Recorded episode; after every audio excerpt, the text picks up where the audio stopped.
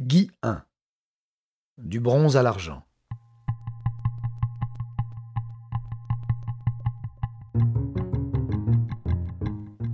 Interprétation Patrick Blandin.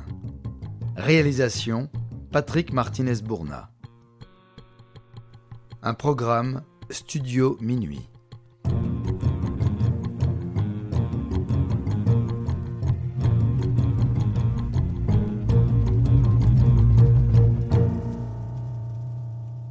Guy I, fils de marchand de fruits et légumes, naît en 1942, en pleine guerre, à Gravelines, département du Nord. Il commence sa carrière honnêtement comme banquier, puis s'oriente après son service militaire vers le commerce de produits vétérinaires. C'est dans ce milieu argenté qu'il rencontre nombre d'amateurs de sculptures animalières en bronze. À tout juste 20 ans, il devient collectionneur et achète, entre autres, le baiser d'Auguste Rodin pour la modique somme de 550 000 francs.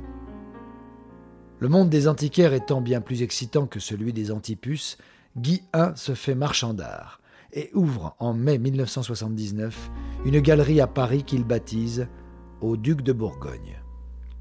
Idéalement placé au Louvre des antiquaires, il acquiert en même temps que la notoriété des sculptures dont les auteurs sont principalement issus du XXe siècle. Jusqu'ici, tout est parfaitement légal. Guy I fait fondre ses premiers bronzes en 1984 et entre en relation avec divers fondeurs. En 1986, il aborde Georges Rudier, installé à Châtillon-sous-Bagneux, dans les Hauts-de-Seine. La célèbre fonderie d'art fut créée en 1874 par Alexis Rudier. En 1881, François Rudier, son frère, est co-dirigeant de la fonderie Auguste Griffoul. C'est elle qui produira pour Auguste Rodin 115 bronzes entre 1881 et 1904. Il ne porte pourtant ni sceau ni signature. Alexis Rudier lègue la direction de sa fonderie à son fils, Eugène, en 1897. Habile homme d'affaires, Eugène Rudier est présenté à Rodin en 1899 et gagne sa confiance. Fidèle à la technique de la fonte au sable, en 1902, il reprend à son oncle François la clientèle de Rodin, déjà connue et cotée à l'international. Les œuvres d'Aristide Mayol lui sont également confiées dès 1905. Il garde Rodin comme client jusqu'à la mort de l'artiste en 1917. Puis, le musée Rodin lui accorde l'exclusivité des fontes du maître. Eugène Rudier tente de former son neveu, Georges, mais y renonce, car selon lui, il ne travaille pas comme il convient. En 1952, date de sa mort et conformément à son souhait, sa veuve brûle ses archives et brise les moules, laissant le musée Rodin et Lucien Mayol sans fondeur.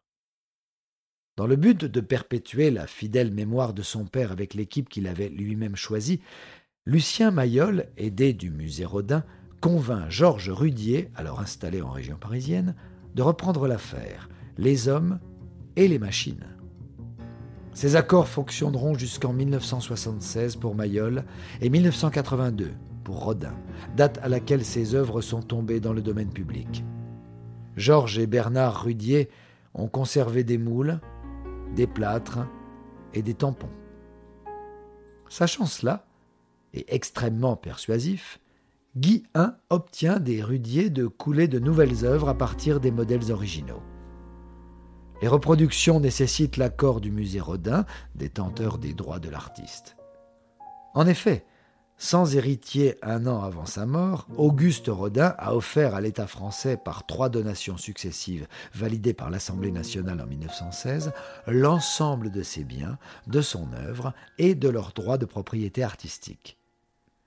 Pour maintenir le cours des sculptures, cet accord de réédition n'est quasiment jamais obtenu, sauf à apposer le terme reproduction sur chaque pièce. Aujourd'hui, il est même interdit de les couler en bronze. Elles doivent être de résine pour éviter toute erreur d'interprétation. Guy I et Georges Rudier signent un protocole d'accord de collaboration technique à compter du 1er janvier 1988 et, le 27 novembre 1989, un autre accord selon lequel Georges Rudier concède à Guy I l'exclusivité de sa production pendant 15 ans. Le 2 novembre 1988, Guy I procède sous son nom au dépôt des marques semi-figuratives Alexis Rudier, fondeur Paris, et Georges Rudier, fondeur Paris. Après l'ouverture de son atelier de ciselure de Nogent-sur-Marne en 1990, Guy I achète la fonderie Ballan de Luxeuil-les-Bains. Solange, son épouse, l'accompagne dans sa gestion. Ils utilisent les moules en plâtre confiés au rudier pour couler quelques bronzes. Dans le but d'augmenter sa production, un surmoule bon nombre de modèles authentiques. Le patron de casino Georges Tranchant et le baron Marcel Bic, inventeur du stylo Bic, figure parmi les clients prestigieux du mystificateur. Christian Pellerin, célèbre promoteur ex-roi de la Défense, a acheté 3,5 millions de francs à un âge d'airain fabriqué par un. Avouons que c'est un peu excessif pour une réplique qui finira en porte-serviette. Comme pour les faux tableaux de maître, les ventes aux enchères sont un lieu idéal à l'époque pour écouler sa marchandise estampillée Alexis Rudier, fondeur officiel de Rodin. L'hôtel Drouot, Christie's, Sotheby's, Ray et Fort figurent parmi celles qui ont hébergé les plus grosses ventes. D'autres artistes sont copiés parmi lesquels Pierre-Auguste Renoir, Aristide Mayol, Camille Claudel ou Christophe Fratin, tous anciens clients d'Hérudier.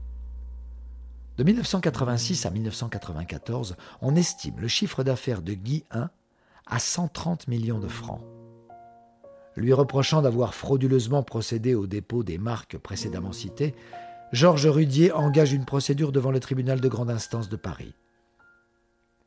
Le 31 janvier 1994, la justice donne raison à Rudier, prononce leur nullité et ordonne leur transfert à son profit. Un fait appel et l'affaire traîne en longueur, suspendant l'exécution de la décision. Ce commerce aurait donc pu inonder le marché de l'art encore de nombreuses années dans l'ignorance de tous, sans la cupidité de l'homme de bronze.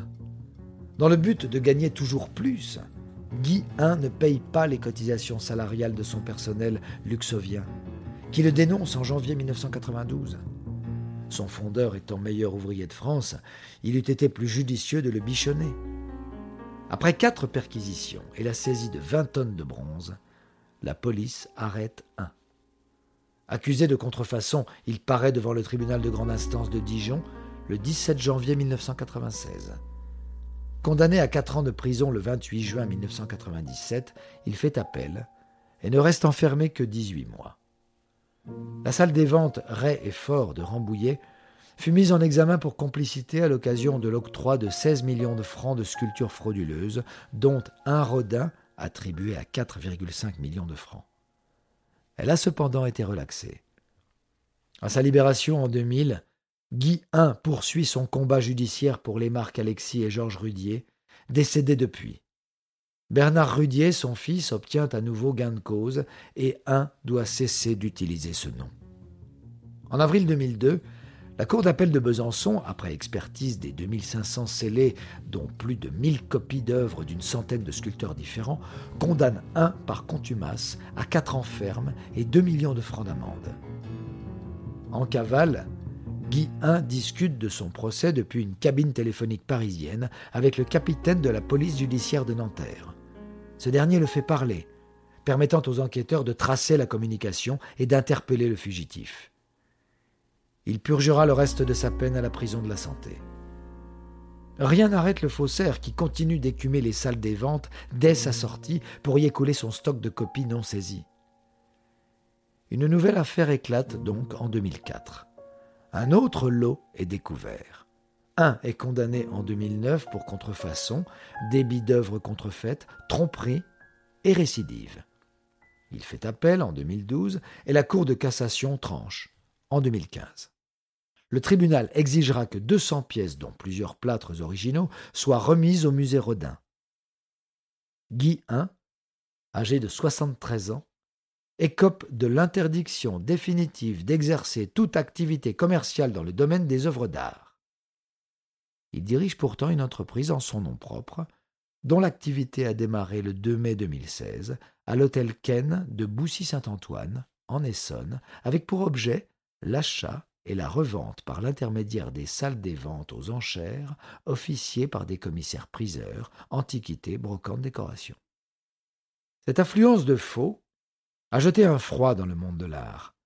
On citera notamment l'enchère publique organisée à Dijon en janvier 2006 par la Direction nationale d'intervention domaniale. Sur les 73 bronzes authentifiés proposés, seuls cinq trouvent acquéreur. Gilles Perrault, expert judiciaire en objets d'art, estime à six mille le nombre d'œuvres produites par un en plus de celles déjà saisies. Seuls 2000 ont été localisés. Il semblerait que l'affaire Guy I ne puisse prendre fin qu'avec le dernier souffle de son auteur.